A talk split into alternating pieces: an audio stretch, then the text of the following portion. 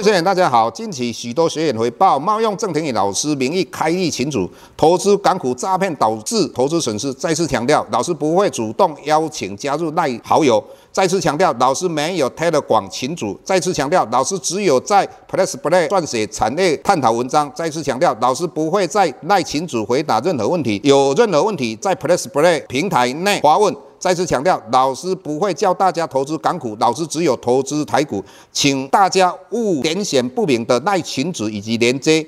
任何信息，请审慎评估并提高警觉，切勿上当受骗。郑重呼吁，请勿盗用郑庭宇老师本人名义发文，冒用他人名义发文，以触犯伪造文书罪，请勿以身试法。接下来本周影片开始，各位大家好，又到我们本周解大盘的一个时间哈。那上周五我们看到外资在期后部净空单多了八千多口，来到一万一千多口哈。那老师一直跟各位谈到，只要它的净空单一万口以上的话，如果趋势又继续增加的话，你一定会要非常注意。那事实上，当天我们看到台电的一天跌了十八块，大家都跌得莫名其妙嘛。老师的看法就是说，因为我们这个礼拜四 MACI 调降台股的权重，那这些被动型的基金应该在上个礼拜五已经把台积电要卖的大概也卖得差不多了。所以你看到礼拜四的话，台积电纵使跌，它的跌的幅度大概四五块而已嘛。所以到了礼拜四，也就是最后一天。我们看到台股最后一盘也大概跌了二十几点嘛。那整体来讲，以今天也是礼拜五，我们看到外资在期后的净多单已经减少两千多口，从清一色的八千多口来到现在大概六千多口。所以下个礼拜我们继续观察，如果外资在期货里面的净空单能够持续的下降，来到净多单，那老师个人认为。台股应该有机会走一波行情，一直到明年的第一季，这样的一个走势符合过去台股跟美股的一个走势。那更何况我们从看到的昨天晚上美国公布 PCE，也就是个人消费指数来到三点三 percent，符合预期。核心的 PCE 的话也是一样，来到四点二哈，那也是符合预期。那一般呢，我们在看到通膨，最主要是看四个指标，一个是。CPI 消费者物价指数，PPI 就是生产者物价指数，以及零售销售额跟 PCE 哈。那整体来讲，这些通膨的一个指标都已经放缓了，就如同我们老师一直跟各位谈到的，到底美国的经济会软着陆或硬着陆的话，就要听些？克鲁曼，听伯南奇，听所谓的鲍尔。那老师也讲过，所以整体再加上美国明年要选举。那美国过去的选举，你跟联邦基金的利率的关系很清楚。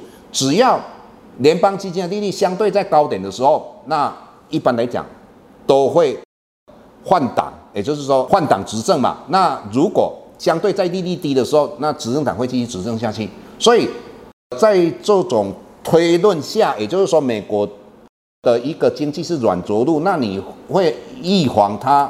变成硬着陆的话，美国应该在上半年降息，那再加上我刚才讲到的，呃，明年的话，下半年美国要选举，所以这个符合我们的预期哈。那当然，这个当它降息的话，那当然对债券就有利嘛。那债券的话，我们看到过去，如果从二十点我们做一个回测嘛，如果说你纯粹去投资台股的话，那这个二十点的报酬率大概两百四十九 percent。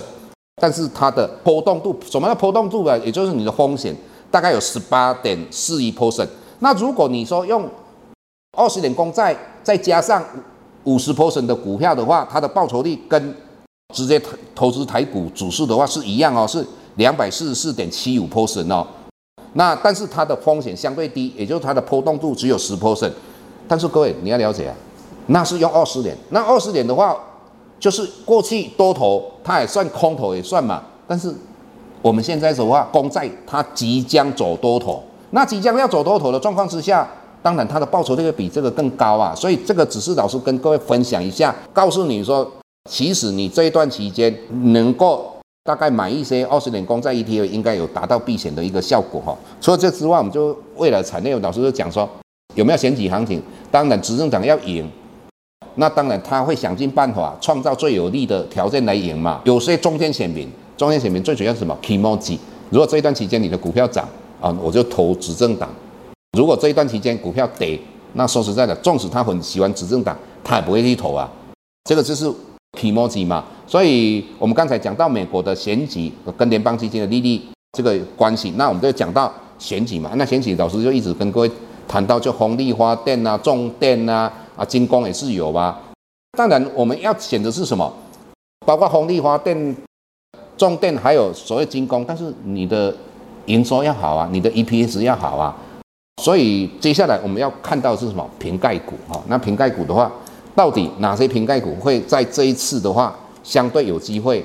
那我想从看 AI 之后，我们来看瓶盖股。那这个我们会在我们的平台里面文章里面写得很清楚，跟大家分享哈。那我们今天就跟各位谈到这个地方，谢谢。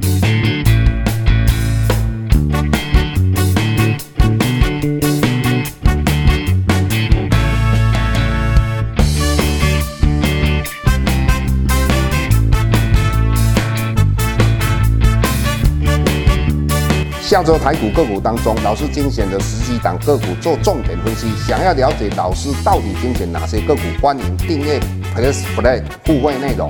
下周见。